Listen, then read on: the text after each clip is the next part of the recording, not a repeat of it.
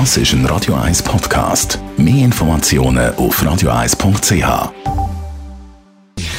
Gesundheit und Wissenschaft auf Radio 1. Unterstützt vom Kopfwehzentrum Irlande Zürich. www.kopfwww.ch also die Singles unter uns müssen jetzt ein bisschen stark sein, weil in einer neuen Studie haben wir herausgefunden, dass die Paar, die zusammen im gleichen Bett schlafen, nicht nur einen besseren und längeren Schlaf haben, sondern dass sie durch das auch gesünder und kreativer sind.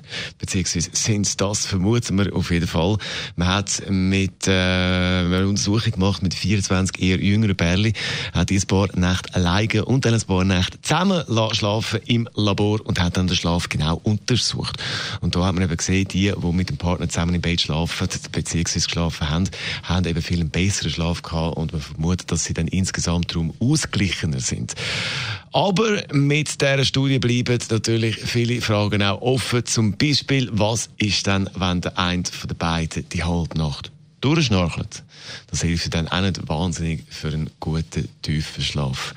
Bei diesen Pärchen, die man da untersucht hat, beziehungsweise die mitgemacht haben bei dieser Studie, hat nämlich niemand geschnorchelt. Also eine Studie mit offenen Fragen. Radio 1